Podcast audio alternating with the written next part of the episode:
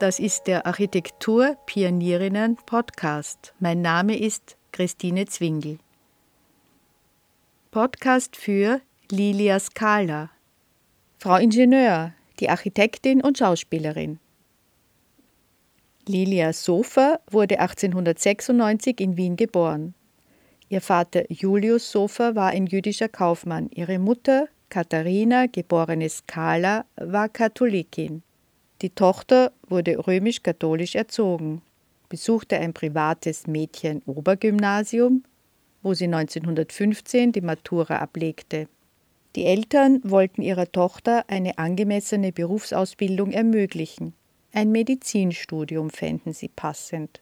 Doch Lilia hegte bereits insgeheim den Wunsch, Schauspielerin zu werden und zog zunächst eine andere Richtung vor. An der Technischen Hochschule Dresden begann sie Architektur zu studieren. In Wien wäre 1915 dieses Studium für Frauen nicht möglich gewesen. In Dresden konnte sie bei einem Geschäftspartner des Vaters wohnen und ihr Leben als Studentin beginnen. Im Oktober 1915 immatrikulierte sie an der Abteilung Hochbau der Technischen Hochschule Dresden und studierte zehn Semester. Nach vier Fachsemestern trat sie zur Diplom-Vorprüfung an. Die Diplom-Hauptprüfung bestand sie im August 1920 mit Auszeichnung. Als zweite Studentin nach Else Riedel und als erste mit Auszeichnung. Über ihr Studium ist bekannt, dass sie alle Vorlesungen und Übungen besuchte und durchwegs gute Noten bekam. In den ersten Jahren dürfte es nur eine weitere weibliche Studentin in der Abteilung gegeben haben. 1920 waren es bereits zehn Studentinnen. Lilia Sofer scheint ausdauernd und ehrgeizig gewesen zu sein und Gefallen an dem Beruf gefunden zu haben. Als Diplom-Ingenieurin kehrte sie nach Wien zurück und sammelte zuerst praktische Erfahrung in acht Wochen als Maurerlehrling und in einer Zimmerei. Ab Herbst besuchte sie als Hospitantin für ein Semester die Kunstgewerbeschule, die Fachklasse Architektur bei Oskar Stronnert. Als Berufswunsch gab sie an Innenarchitektur. Der erste Auftrag folgte mit dem Umbau eines privaten Kinderheims in La an der Tulln, Gemeinde Neulenkbach in der Nähe von Wien. Das Kinderheim wurde durch den Komponisten und Geigenvirtuosen Fritz Kreisler und seine Frau Harriet großzügig finanziert. Weiters war sie für Ausstellungen in Wien und Deutschland tätig, hatte private Aufträge und wurde durch ihre Artikel zu Einrichtungsthemen und mit Vorträgen in Frauenvereinen bekannt. Sie heiratete 1922 Erich Louis Bollack und bald kam der erste ihrer beiden Söhne zur Welt. Als verheiratete Frau und Mutter den ungewöhnlichen Beruf auszuüben, wurde erstaunt wahrgenommen. Der Journalist Egon Salzer schrieb in der Zeitschrift Die Frau und Mutter in der Rubrik von bedeutenden Frauen über Diplomingenieur Lilia Pollack-Sofa. Frau Ingenieur klingt das Wort nicht beinahe grotesk? Doch, kaum vor einem Dezennium waren auch Frau Doktor und Frau Direktor nicht minder rar.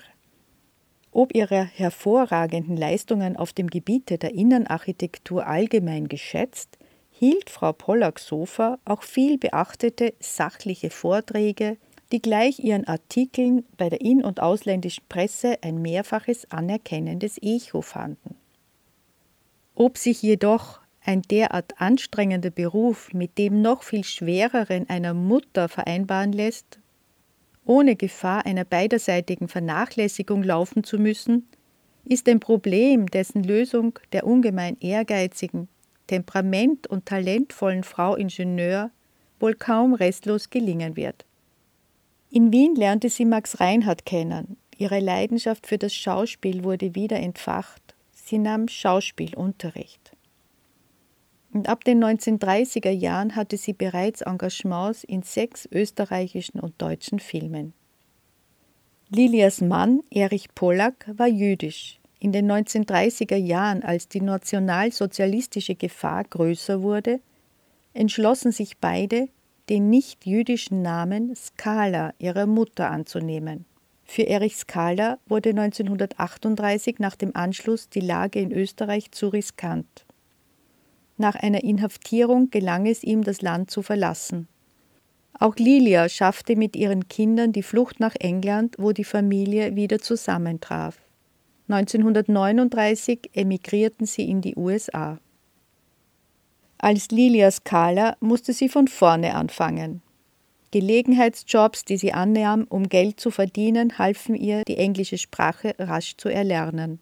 Schließlich schaffte sie es, als Schauspielerin zunächst am Broadway und später auch bei Film und Fernsehen Fuß zu fassen. Sie wurde eine bekannte und ausgezeichnete Filmschauspielerin. Ihr erfolgreichster Film war das 1963 produzierte Drama Lilien auf dem Felde. 1964 wurde sie dafür sowohl für den Golden Globe als auch für den Oscar in der Kategorie Beste Nebendarstellerin nominiert. Lilia Scala stand bis ins hohe Alter auf der Bühne und drehte Filme. Bei ihrem letzten Film aus dem Jahr 1991 war sie bereits 95 Jahre alt. Die wenigen Erinnerungen an ihre Zeit als Architektin hat sie dem International Archive of Women in Architecture am Virginia Tech USA übergeben.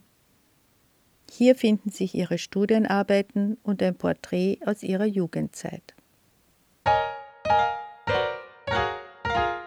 Das ist der Architekturpionierinnen Podcast.